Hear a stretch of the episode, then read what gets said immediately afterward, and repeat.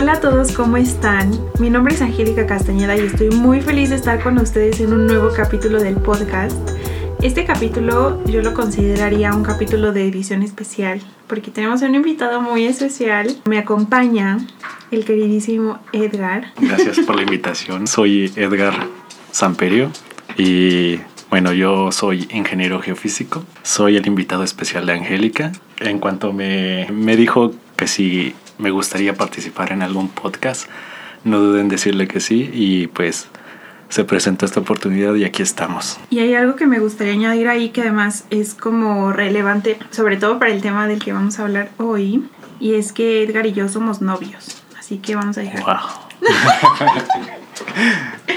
Eh, como pudieron ver en el título, hoy vamos a hablar de todo lo relacionado a construir una nueva relación. Es un título bastante extenso, creo que vamos a tocar muchos puntos muy, interesantes y vamos a hablar también un poco de, pues, de nuestra experiencia como pareja. Así es. Para empezar, a mí me gustaría partir del tema de cómo elegir sabiamente a una nueva pareja o cuando conoces a alguien, cómo sabes si esa persona es como la indicada para formalizar o empezar algo más.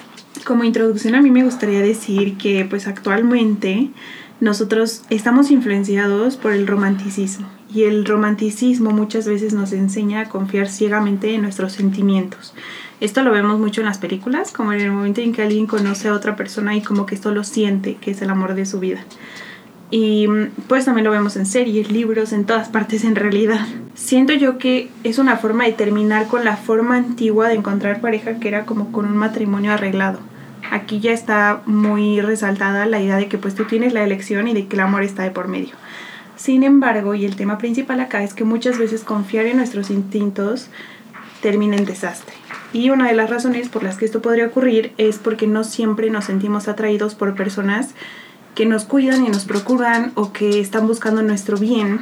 Más bien como que nos sentimos atraídos por personas que nos tratan de manera que nos es familiar y a veces esa familiaridad pues no es tan positiva en nuestra vida. Yo creo que esto también es porque un poco el amor de un adulto está modelado principalmente por su infancia. Entonces es probable que lo que nos atraiga no siempre sea lo mejor para nosotros. Por eso es que yo creo que a veces puede ser difícil y que es importante tocar este tema y me gustaría saber qué piensa Edgar al respecto. Pues más que nada igual yo entraría aquí la, la compatibilidad de pareja. Aparte que sí entra el factor físico, claramente también. eh, pero más que nada ya llegas a conocer a la persona y estás pensando constantemente, ¿será que es la correcta? ¿Será que es la persona indicada? Habrá compatibilidad entre nosotros y esto pues es un resultado, un objetivo, ya que de esto depende la estabilidad y el futuro de la relación. Es muy delicado este aspecto, hace que sintamos que busquemos y tenemos cosas en común con nuestras parejas. Yo creo que, bueno, un- una de las principales eh, razones sería pues que la personalidad de, de la pareja complemente al otro y que tenga estabilidad e inteligencia emocional para saber afrontar los conflictos y que se apoyen obviamente en sus proyectos de vida. Para mí personalmente esas serían las opciones de compatibilidad principales. ¿no? Sí, yo siento que a veces puedes conocer a muchas personas que se sienten compatibles. No lo sé, que tienen como gustos similares a ti. Y creo que hay algunas cosas que sí que son muy importantes y que obviamente tienen mucho que ver con la personalidad de la otra persona, porque todos somos diferentes. Y yo también traigo una lista como de las que yo creo que son importantes identificar. Para mí la primera es que apoyan y respetan tus sueños y tu crecimiento, respetan tus prioridades eh, y quieren verte cumplir tus metas y crecer. La segunda sería que estén presentes contigo en el momento y esta para mí es esencial. Yo creo que además cada persona debería hacer su propia lista, como del tipo de cosas que para ellos son muy importantes. Para mí esto es muy importante porque si yo estoy con alguien que constantemente olvida lo que estoy diciendo o que cuando está conmigo está todo el tiempo en su celular o que no me pone atención, para mí eso sería un foco rojo de aunque puede que me guste y puede que me atraiga, pues que no es la persona indicada para mí para tener una relación formal. La siguiente sería que se conozca a sí mismo, que sea independiente, que tenga sus propias prioridades, sus propios sueños, sus propias metas y que tenga, digamos, como sus propios proyectos. La siguiente sería la confianza. La confianza para mí es una muy importante Yo creo acá que la confianza se gana. No es como que conoces a alguien y ya confías en esa persona. También siento que hay diferentes niveles de confianza y que en algún momento llegas como a la confianza infinita en alguien en el que sabes que esa persona pues puede estar ahí para ti para pues lo que sea. Y yo creo que obviamente si acabas de conocer a alguien, pues no confías en ellos plenamente, pero sí al menos sentir que esa persona tiene valores en los que tú crees y que comparten. Y entonces como que hay más apertura a esa confianza. Y la siguiente, que también para mí es muy importante, es que puedan estar en desacuerdo. Y esto para mí significa que puedan tener diferentes puntos de vista y que no lo vean como una barrera, sino como una oportunidad de crecimiento. Y muy ligado a eso sería que cuando discuten lo hagan para llegar a un punto en común y no como para tener la razón. Entonces yo siento que si yo conozco a alguien que tiene todas esas, pues es un buen candidato para tener una relación más allá de la atracción y más allá quizás de la química inicial. Yo al principio comentaba que hay muchas veces en las que nos sentimos atraídos por personas que no necesariamente nutren nuestro crecimiento. Y a mí me gustaría dar un poco un enfoque ahora positivo a eso, que es como pues como tú te puedes dar cuenta de que sí te atrae una persona, además de los puntos que ya mencionamos, cómo tú puedes saber que sí estás listo como para identificar a alguien que es una buena persona para ti. Yo creo que algo muy bueno es que sobre todo a nuestra edad, pues yo tengo 25 años, 24. 24. Yo tengo 24. Edgar tiene 27, 28. 28 los acabé de cumplir, por eso no me acuerdo. Algo muy bueno es que pues ya hemos tenido experiencias con relaciones pasadas, hemos podido presenciar la relación de nuestros amigos, de familia, de nuestros papás y como que esto nos ayuda también a tener las cosas más claras y a, y a tener un ejemplo y a ser más conscientes del tipo de persona que queremos en nuestra, en nuestra vida y el tipo de límites que queremos poner en nuestras relaciones. Y hay algo que yo le conté a Edgar, que es que cuando, antes de yo conocerlo yo hice una lista como de las características que quería en mi próxima pareja. Y yo creo que eso es muy importante y es muy interesante porque en ese momento tú como que estableces lo que para ti es importante en una relación. De hecho, justo cuando ella me comentó de eso, vaya que me sorprendí, porque siendo sincero, no es que sea normal. bueno, sí, no, sí es normal, sino simplemente sí me sorprendí el hecho de que como es ella, tan organizada, eh, pues no había conocido a alguien tan organizado como ella. En ese aspecto me sorprendí y que haya hecho una lista de, de esas cosas para su futuro candidato prospecto de, de noviazgo. Eh, vaya que, que, me dejó sorprendido. En mi caso, no llegué a hacer una lista porque, porque no soy tan organizado, pero eh, tengo muy en mente y claros mis puntos igual de qué es lo que quería de una pareja. Y pues todo se ha cumplido. Excelente, a saber eso. Ya dejando un poco de lado el punto de cómo elegir o cómo saber si esa persona es candidata para tener una pareja, eh, a mí el siguiente punto que siento que es muy importante es cómo lidiar con el pasado de tu pareja. Vaya. Mira, con el punto principal de cómo enfrentarse el pasado de tu pareja, eh, pues más que nada el pasado interfiere en el presente. Sí. Y eso lo sabe cualquier pareja. En ocasiones, por cuestiones poco relevantes, por ejemplo, algunas personas mm, sienten celos del pasado de su pareja. Y pues mentalmente eh, tienen la figura del ex que ocupó el lugar especial en el ayer de, de, tu actual pareja. Y pues obviamente entran los celos retrospectivos. ¿Cómo podrías combatir esos celos retrospectivos? Pues obviamente vas a tener que hablar con tu pareja respecto a aquello que te genera inseguridades. Eh, ¿Por qué crees que te afecta? Es una de las preguntas que te tienes que hacer. Y obviamente comentarlo con tu pareja. ¿De qué tienes celos? Más que nada. ¿Crees que tu pareja fue más feliz que ahora que está contigo, también es muy importante. Con el apoyo de tu pareja, obviamente va a resolver todas tus dudas. Y más que nada tiene que haber esa comunicación, porque si no lo hay, van a surgir otros problemas o otras, u otras preguntas y la inseguridad de, de, la pareja de la cual pues ya tienen sí, pues van a crecer. Y quieras o no, a lo mejor lo van a medio mm, reparar. Pero como no hubo la suficiente comunicación desde el inicio, algún día en el futuro va a llegar un punto en el cual va a llegar un límite y podría haber una ruptura, un problema que llegaría a la ruptura de la relación. Sí, es un problema serio, la sí, verdad. Sí, yo creo que además es algo que todos hemos vivido. A mí me ha pasado y siento que aquí quiero decir como, bueno, quiero contarles un poco de mi experiencia. Yo siento que cuando yo me preocupo por el pasado de mi pareja, lo que pasa es que siento que si dejo ir ese pasado, me, me vuelvo vulnerable y me abro a que cosas inesperadas pasen. Entonces, y obviamente me lastimen. Entonces yo siento que de alguna forma tener ese pasado en mi presente me mantiene alerta y me mantiene a la defensiva. Entonces, otra forma de decirlo es que si yo me aferro al pasado es porque quiero tener control del presente, de mi relación. Obviamente eso no está bien. Siento que la solución a este problema es entender que el pasado ya no está ocurriendo en este momento y que hay que dejar de revivirlo. El pasado es un concepto que no es real, está en nuestra mente y el futuro de hecho tampoco es real, también está en nuestra mente.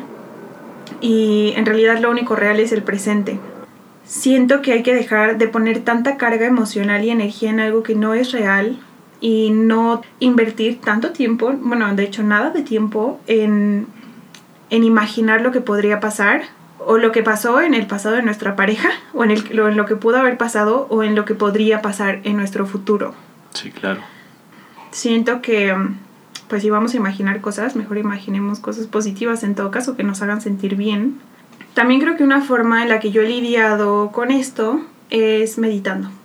Entonces una forma muy sencilla como de meditación corta, de dejar ir este tipo de cosas, es cerrar los ojos, enfocarte en tu respiración, eh, enfocarte después en cada parte de tu cuerpo. Esta es una como meditación muy básica que generalmente la mayoría de la gente hace, enfocarte en las partes de tu cuerpo. Y ya que estás en ese lugar como de tranquilidad, em, imaginar que el futuro no existe. E imaginar que el pasado tampoco existió. Y solo sentir tu presente y después de eso seguir con tus respiraciones y salir de la meditación. Si haces eso muy seguido, yo siento que puedes un poco como que recordarte constantemente que estás en este presente, regresar tu mente al presente y entonces como que reprogramar tu mente, en pocas palabras. Bueno, también eh, podría haber otras dos alternativas también. Uh, mencionó igual Shant que existe la meditación y obviamente pues eso te va a ayudar muchísimo. De eso estoy muy consciente. Pero también tienes que ver otras opciones. Tienes que verificar si existe algún aspecto del pasado de tu pareja que te afecta de forma negativa. Mm, e sí. intenta no centrar tus conversaciones en torno a esa cuestión, porque saber más de, de esa información o sobre aquello solo hará que te duela más todavía. Intenta identificar cuáles son los mensajes internos que te aportan estas emociones dolorosas y asume tu propia responsabilidad para trabajar en ese punto, puesto que tu pareja no es responsable de tus celos.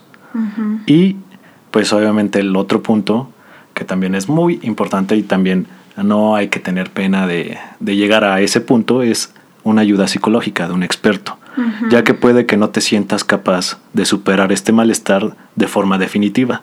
En este caso, estás ante el reto de superar esta inseguridad.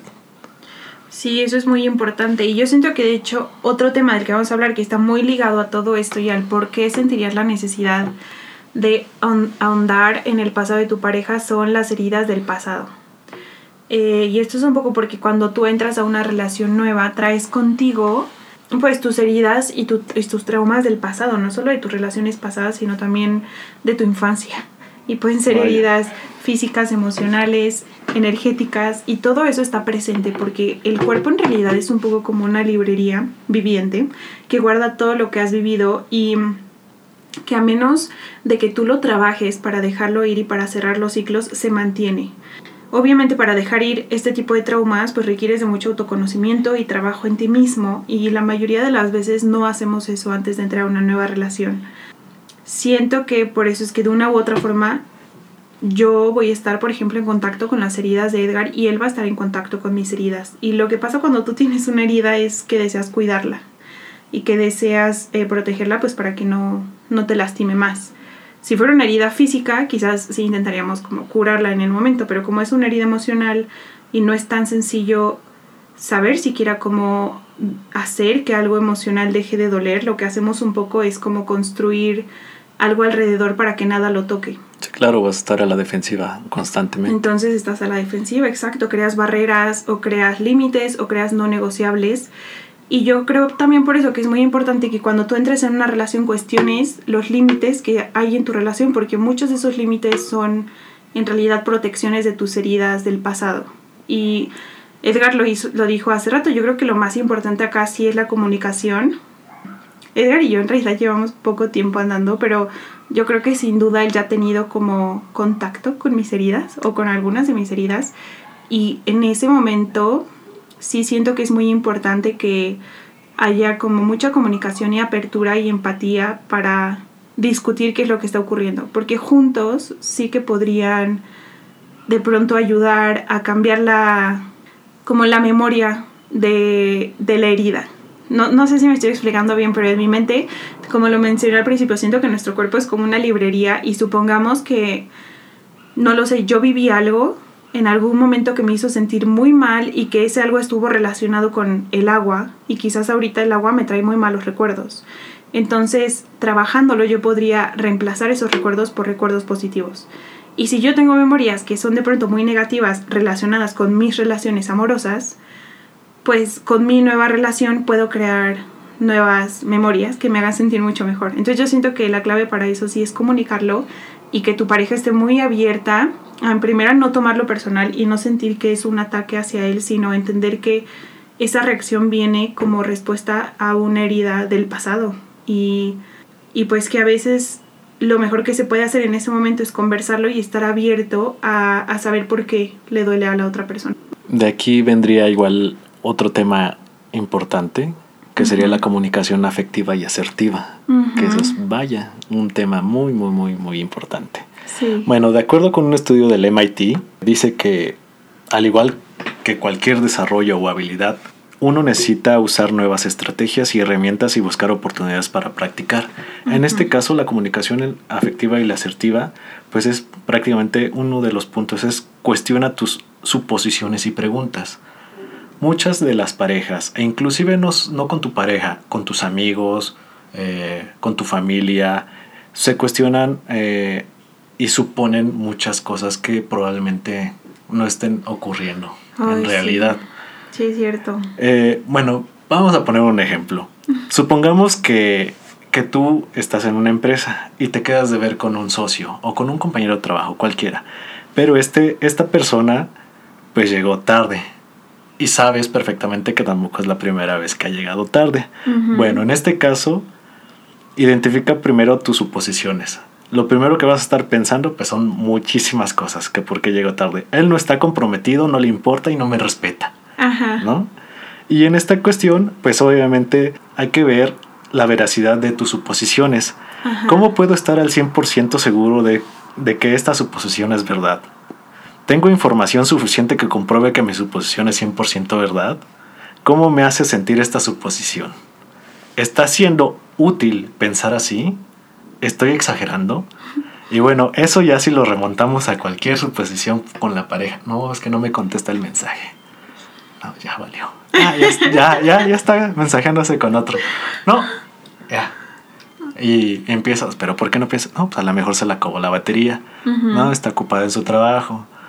No, pues estaba hablando con su mamá o con algún familiar, con algún amigo, tiene años. Iba caminando por la calle y se encontró a alguien, el vecino, no sé. Hay muchas cosas que pueden pasar en realidad y tú estás suponiendo todo lo contrario. Así que pues igual estas preguntas eh, te podrían ayudar a, a ya no pensar así. ¿Y cómo podrías combatir eso?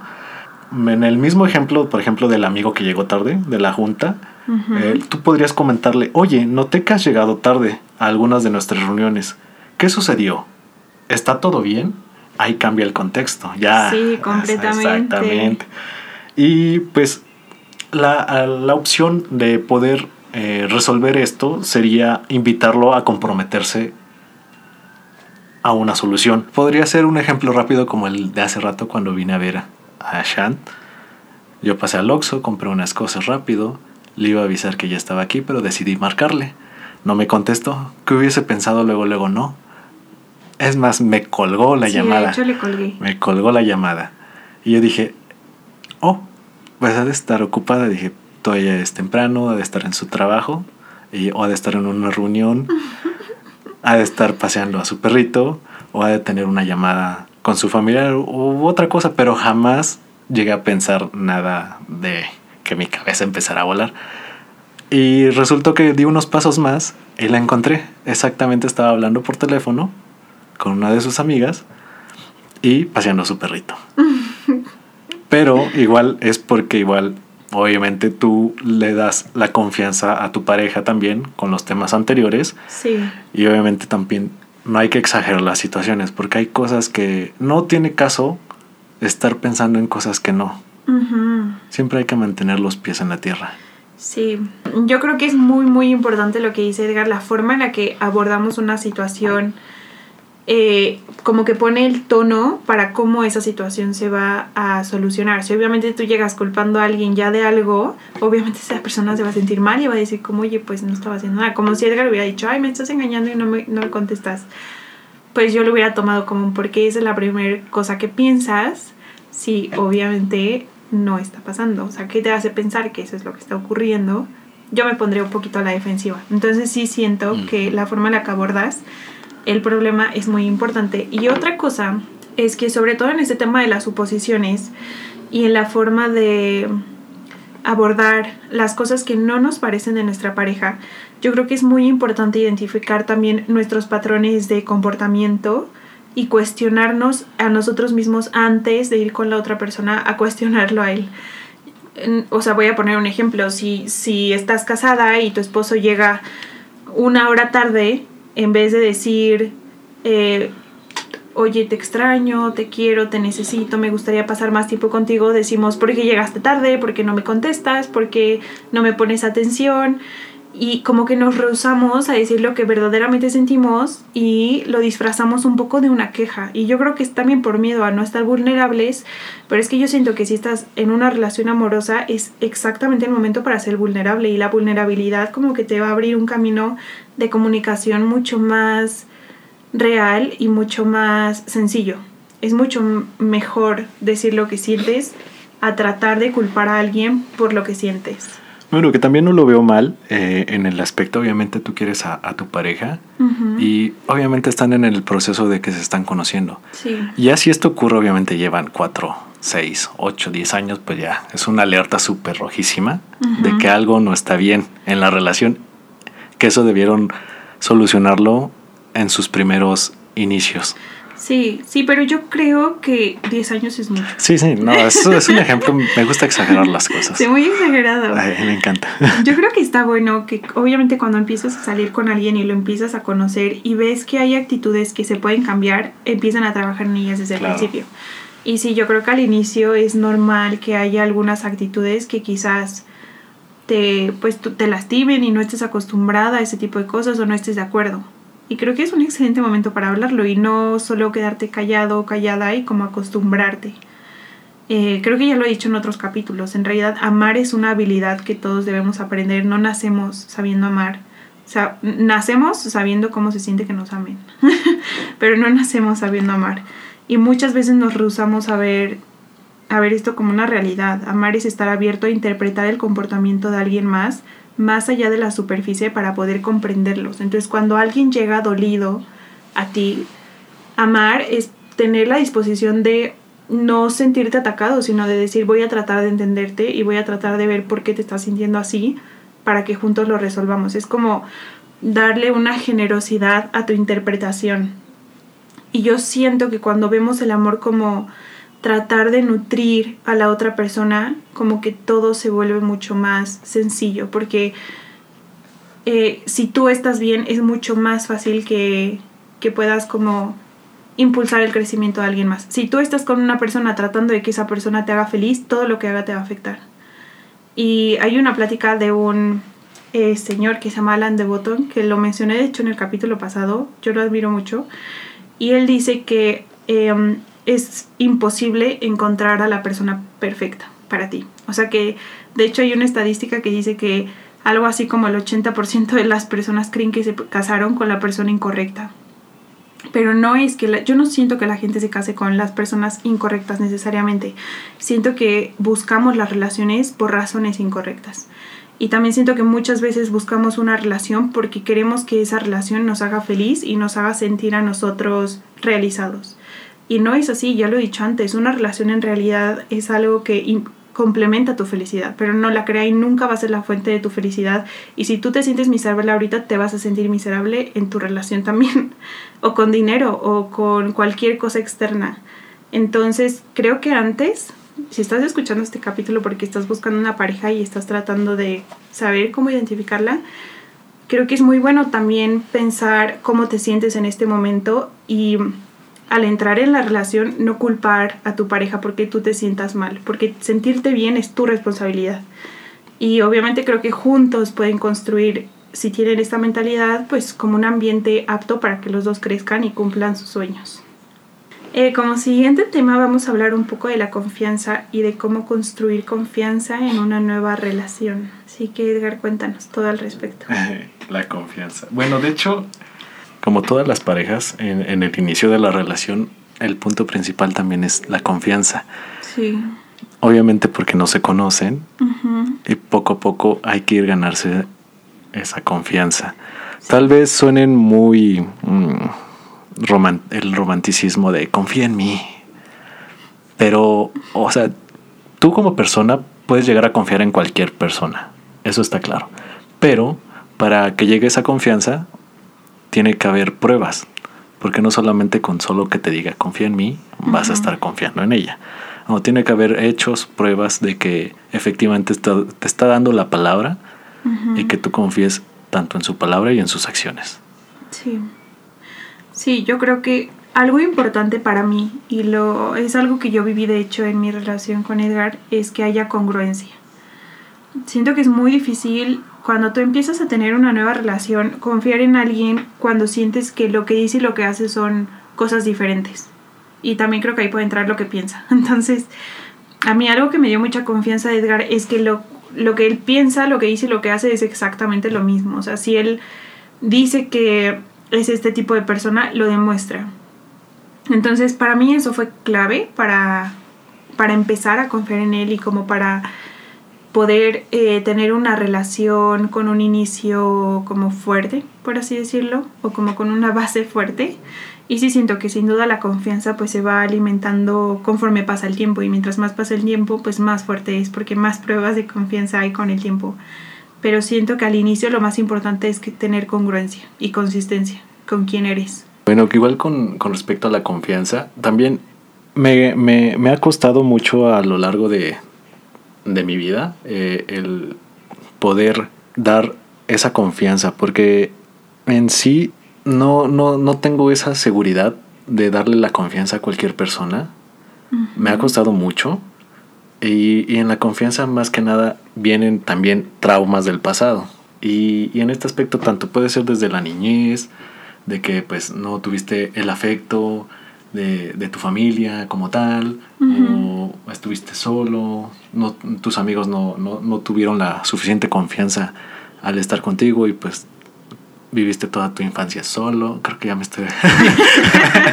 solo. solo. Y pues eso viene, te viene afectando a lo largo del, del, tiempo y obviamente se va reflejando con, con tus parejas que vas teniendo. Van habiendo esos problemas de la confianza, de la asertividad, todos esos problemas vienen consigo. Y está bien eh, tratarlos y más que nada que te, que te, apoye tu pareja, que no solamente te escuche, sino que también se ponga eh, eh, en marcha y, diga, bueno, ya sé más o menos cómo está o qué, qué, es lo que ocurre, vamos a trabajar en ello. Igual a lo mejor no, no se puede trabajar como tal, como un profesional, pero, pero tú ves el interés de ella. Sí que, le importas. Y, eso es este, algo, algo que se siente muy bien contigo mismo y te da esa apertura, esa confianza para, para tú abrirte. Y a lo mejor nunca, ni nadie de tu familia, o sabe, ni siquiera tu amigo más cercano. Es algo muy, muy, muy, muy tuyo. Y que ella está haciendo ese gran esfuerzo para, para apoyarte, te da obviamente la, la, confianza inmensa para ser quien eres tú y, y mostrarte ante ella. Y obviamente eso va a cambiar muchísimo la relación. El trato entre, entre ambos va a ser excepcional. Sí, estoy de acuerdo. Yo creo que un gran problema con la confianza, y justo hablando como de los traumas del pasado, o cómo se llamaba la sección, sí, los traumas del pasado. es que supongamos que Edgar en el ejemplo que da, pues le da la confianza a alguien más de algo que no le ha dicho ni a su familia y esa persona rompe esa confianza. Entonces quizás en una nueva relación con una nueva persona, con un nuevo amigo, le cueste más trabajo abrirse, pues porque ya tiene como esta, eh, esta experiencia del pasado de alguien que rompió su confianza. Y a mí me gustaría aquí usar mi ejemplo personal, que siempre lo hago, y que es que a mí en el pasado me fueron infiel y creo que es muy difícil a veces pensar en volverte a abrir con otra persona cuando sabes que este tipo de cosas pueden pasar. O sea, que alguien te puede jurar amor eterno y que te puede jurar cualquier cosa y aún así fallarte. Y yo quiero como que aquí dejar un mensaje que es que independientemente de que tu pareja falle, de que tus amigos fallen, de que cualquier persona que tú consideras cercana falle, siempre va a valer la pena abrirte y ser tú mismo y confiar. Porque de otra forma es vivir con miedo. Y vivir con miedo es pues no vivir prácticamente. Estás todo el tiempo preocupada. Y yo entiendo, yo entiendo que es muy difícil. Obviamente yo he pasado por ahí, paso por ahí. Y, y creo que independientemente de si la otra persona te puede fallar en el futuro, que tampoco vale la pena preocuparte por eso si no está ocurriendo porque está en tu imaginación en ese caso. Pero aun cuando eso sí puede pasar, vale la pena confiar, siempre, solo por el simple hecho de que vas a vivir tu vida completamente, sin miedos y en todo caso, más bien tú preocúpate por tu ser real y por tu ser honesta y por tu ser transparente y por tu ser una buena persona, porque es lo único que puedes hacer, no puedes controlar a los demás. Sí, claro, y, de esto estaría nuevamente englobado o repetiríamos la, la opción de, de, de tus antiguas parejas, porque el siguiente tema sería cómo tus relaciones amorosas entre comillas, tóxicas del pasado afectan tu visión actual en el amor. Y eso, eh, de lo que hemos estado hablando, indirectamente ha surgido, pues de la nada, es este tema. Igual, poco a poco ha ido saliendo. Pero más que nada, eh, sí puede que haya o hubo aspectos medio tóxicos, pero si lo vemos siempre del, del lado positivo, siempre todas tus relaciones te van retroalimentando, te ayudan a ser una mejor persona. Sea lo que haya pasado con tu antigua pareja, eh, tú siempre ves lo del modo positivo. A lo mejor en su inicio estuviste muy molesto por lo sucedido, por lo ocurrido. Eso ya depende de, ti, ¿no? Pero velo siempre del modo positivo. Siempre trató también de ayudarte, de que seas una mejor persona. Y de hecho, velo ahora con tu actual pareja. Todo lo que ocurrieron, tus problemas, lo que discutieron, eh, lo que quisieron cambiar, lo que no le parecía el uno del otro. Inclusive a lo mejor te pudo haber dicho, esto te podría servir en el futuro. Pero a lo mejor no lo, no lo veía porque no iba a estar, no, ya no iba a estar contigo, sino porque podrías usarlo en una entrevista de trabajo con tu propia familia, porque obviamente te conoce o te conocía.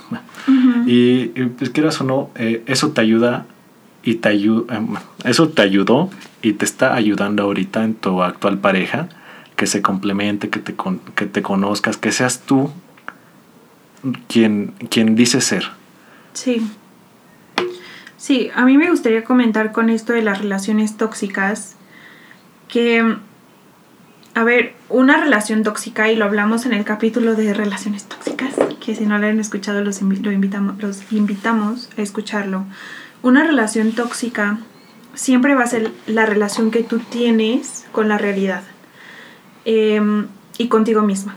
Nunca es externo. Y yo sé que esto cuesta mucho trabajo entenderlo y al principio puedes tú decir, a ver, no, yo tuve una relación tóxica y mi pareja me engañó y me mintió y me hizo esto y lo otro, el otro.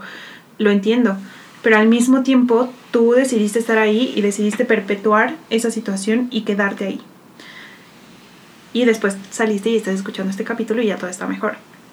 Pero lo que hoy es que si tú saliste de esa relación tóxica, tal como dice Edgar, aprendiste y cambiaste. Y la única forma de salir de una relación tóxica y de tú dejar de ser tóxica es cambiando. Entonces, yo siento que una muy buena forma de vivir tu relación actual es aceptando que ya cambiaste. Y que si ahorita tienes una pareja que tú consideras que es muchísimo mejor, y no mejor como que tu pareja anterior era peor, sino que quizás el ambiente es más sano para ambos. Si, si tú tienes una relación en la que ya eres mucho más consciente, mucho más empático, puedes comunicar tus sentimientos mejor, probablemente todo eso lo aprendiste en tu relación pasada y gracias a eso cambiaste y ahora tienes la oportunidad de vivir una nueva relación. Entonces, mi consejo aquí sería no dejes que tu relación pasada afecte tu, tu relación del presente porque tú ya trabajaste muchísimo para llegar a este lugar y si sufriste muchísimo en tu relación pasada, pues aprovecha también todo lo que aprendiste y ponlo en práctica y vive tu vida al máximo. porque pues sí, o sea, las relaciones tóxicas dejan marcas y yo lo entiendo, pero también creo que eh, también hay que aprender a ver lo positivo y aprender a, darnos cuenta de que ya cambiamos y a no regresar todo el tiempo en nuestra mente en lo que ya fue. Y aquí llegamos al último tema, que sería, ¿la relación te suma o te resta? ¿Tú qué opinas? Pues el punto de esta pregunta es un poco saber, si tú tienes una relación ahora, ¿cómo saber si es momento de quedarte o irte? Y mm, es chistoso que nos hagamos esta pregunta en este momento, porque llevamos muy poco tiempo. Pero yo creo que es importante. Yo creo que si tú estás en una relación cada año es bueno cuestionarte si ambos se siguen sintiendo bien, se siguen sintiendo que la relación los nutre. Y yo respondería a la pregunta y diría, sé que, sé que me suma. Y lo sé porque siento que tú sientes cuando estás en un ambiente que te permite crecer porque creces. y obviamente es un ambiente que también, pues en el que te sientes bien, te sientes feliz, te sientes tranquila, te sientes en paz. Y yo lo he dicho ya en otros capítulos, creo que el sentimiento que yo estoy buscando en todas mis relaciones no es un sentimiento de emoción extrema o de pasión extrema o de amor intenso, es de paz.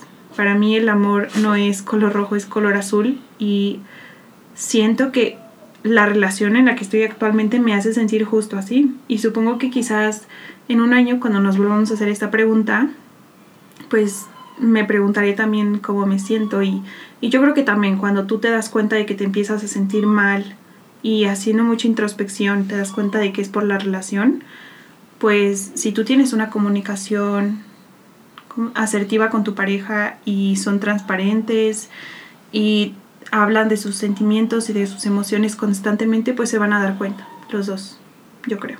Sí, en efecto, igual en mi parte, obviamente una relación te suma. Yo creo que el restar ya es, si tú eres una persona súper negativa, tú lo verías así. Pero en este caso, yo creo que sería más que te sume a que te reste. Obviamente cualquier relación, como hemos estado hablando en los temas anteriores, te, te, va a ayudar, va a llegar un punto en el cual te va a apoyar. Igual estoy, estoy de acuerdo con, con Angie, en una relación te suma. Eh, obviamente si te restara serías una persona súper negativa. No, no estoy de acuerdo. En este aspecto, sí, no. A ver, ¿y por qué?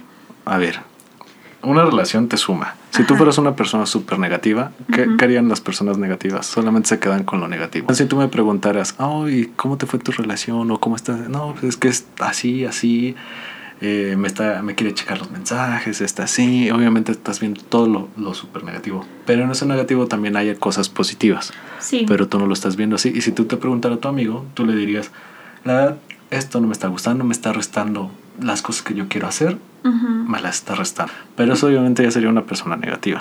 Es que, a ver, yo creo que la pregunta se hace con dos intenciones. Yo estoy de acuerdo en que todas las relaciones de alguna forma te suman y yo puedo ver hacia atrás y aún mis relaciones tóxicas decir me sumo. Y de hecho diría, las disfruté. O sea, en su momento dolieron, pero pues me la pasé bien igual, ¿no? Pero si yo estoy en una relación por ejemplo, si yo estuviera en una relación tóxica en este momento, creo que es ahí en donde la, pregunta se torna eh, diferente, porque el, el, sentido de la pregunta es más bien saber cuándo quedarte en una relación o cuándo irte. Y yo creo que sí es importante que si tú te das cuenta de que estás en una relación tóxica, te des cuenta de que te está restando. Y aunque puedas aprender cosas de ahí, quizás lo mejor es no mantenerte en esa relación. Y ahí es en donde yo diría, ok, sin duda quizás te está restando de una forma en que no lo mereces o de una forma en la que ya no deberías permitirlo más y salir. Y después podrías ver al paso y decir, bueno, aprendí mucho y me siguió sumando la relación. Pero aún así sí es importante ver, por ejemplo, que si yo uso el, el ejemplo de Edgar en el que alguien te está checando los mensajes, para mí eso es un no negociable. O, o sea, sobre todo si es como a escondidas y lo que sea, yo se diría, no, yo no voy a permitir que esto ocurra en mi relación. ¿O qué opinas? Sí, estás totalmente de acuerdo. En el aspecto del, en el que estaba yo dando el ejemplo, eh, o sea, sigo insistiendo de que si fueras una persona negativa lo estarías diciendo que te restaría. Pero obviamente ya al paso del tiempo, en su momento tú dijiste, no, es que me resto. Pero como lo volviste, a- bueno, estás volviendo a, a, a la re- en retrospectiva, al final te vas a dar cuenta que de lo que te restó, al final te sumó. Porque Sí. aprendiste de lo malo, aprendes cosas positivas. Ese es al, al punto que quería yo llegar. Pero sí, o sea, en, estas, en este aspecto, una relación siempre te va a sumar. Toma. Sí, sí, en eso estoy de acuerdo. En eso estoy de acuerdo. Creo que, mm, pues no sé, para terminar como un poco el tema de si te suma o te resta, creo que sí, siempre es bueno ver hacia atrás y aprender de todo lo que vivas, de tus relaciones, de absolutamente, de hecho, de todo lo que hagas, sobre todo de tu relación contigo misma. Creo que eso es como la más importante. Y pues también los invitamos a tomar eh, decisiones muy conscientes al momento de elegir a tu pareja, porque eh, hay algo que es muy cierto y yo siento que esto me lo he cuestionado también saliendo de mis relaciones pasadas, que es que, o sea, nosotros podemos aprender en el ambiente en el que estemos. Nosotros podríamos estar encerrados en una celda de 4x4 y seguiríamos aprendiendo de esa situación y ahí probablemente saldríamos siendo unos santos, quién sabe. Pero también podemos aprender de, estar en una relación sana y podemos crecer muchísimo, muchísimo, muchísimo en una relación sana. Entonces, si tú estás en una relación que tú crees que es tóxica, creo que te invitaría a, reflexionar y ver si eso te está sumando en tu presente. Y a ser muy honesta y muy honesto con, con esa situación porque yo, yo creo que todo el tiempo podemos tomar pues mejores decisiones dependiendo de, de cómo también nuestra forma de pensar vaya evolucionando, vaya creciendo, nuestras ideas vayan o nos, volvamos- nos vayamos volviendo más conscientes de nosotros mismos y de lo que queremos y de quiénes somos. Y entonces es más fácil ver qué parte de tu entorno puedes volver más positivo. Y eso incluye pues las relaciones. Ya, y si, y si a ti te gusta estar en una relación tóxica, ve hasta dónde puedes aguantar y llegar y así vas a... Nada, mentira. No, pero es que, eso- es que mira, también es cierto. Pues sí, es que podría ser. Hay una frase que dice que las personas están haciendo lo mejor que pueden con el entendimiento y la conciencia que tienen. Y es 100% verdad. Yo creo que esa frase ayuda mucho a entender no solo, bueno, no solo entender, sino a perdonar a todas las personas que te han hecho daño y a ti mismo. Si tú estás en una relación tóxica y no puedes salir, es porque hay cosas que no has aprendido. Y es porque hay cosas que tienes que seguir aprendiendo. Y quizás estar ahí te lo va a enseñar. Y cuando salgas vas a decir, no manches, me faltaba aprender esto. Y ahora que ya lo sé, pues soy más fuerte y salí y lo que sea. Y eso con todo. Entonces, si alguien te hizo daño, pues también piensa que esa persona estaba haciendo lo mejor que hacía con el entendimiento que tenía. Si esa persona hubiera sabido algo mejor, lo hubiera hecho diferente. No lo hizo, pues porque no lo sabía. Esperamos que este capítulo les haya gustado mucho. Esperamos que lo hayan disfrutado y nos pueden dejar en nuestro Instagram los comentarios y la calificación del desempeño de Edgar. No, no es cierto. Pero nos pueden dejar nos pueden dejar los comentarios de cómo les pareció el capítulo en nuestro Instagram. Nos pueden encontrar como guion bajo verdades a medias. Y esperamos que tengan un excelente día, tarde, noche, año, en el momento en que estén est- escuchando esto. Vamos a abrir la cápsula de los saludos. ¿Quieres mandar saludos? Yo quiero mandarle saludos a mi amigo Jesús Emanuel. Él le voy a pasar el link, ya que ya le había comentado que, que tenías un podcast, pero yo creo que le va a interesar mucho en el momento en el que Escuche esto. escuche esto exactamente, ¿sí? Y de ahí va a ser un nuevo seguidor. Saludos, Cucho. Espero ya estés suscrito después de esto. y pues esperamos sigan teniendo un excelente día. Adiós. Adiós.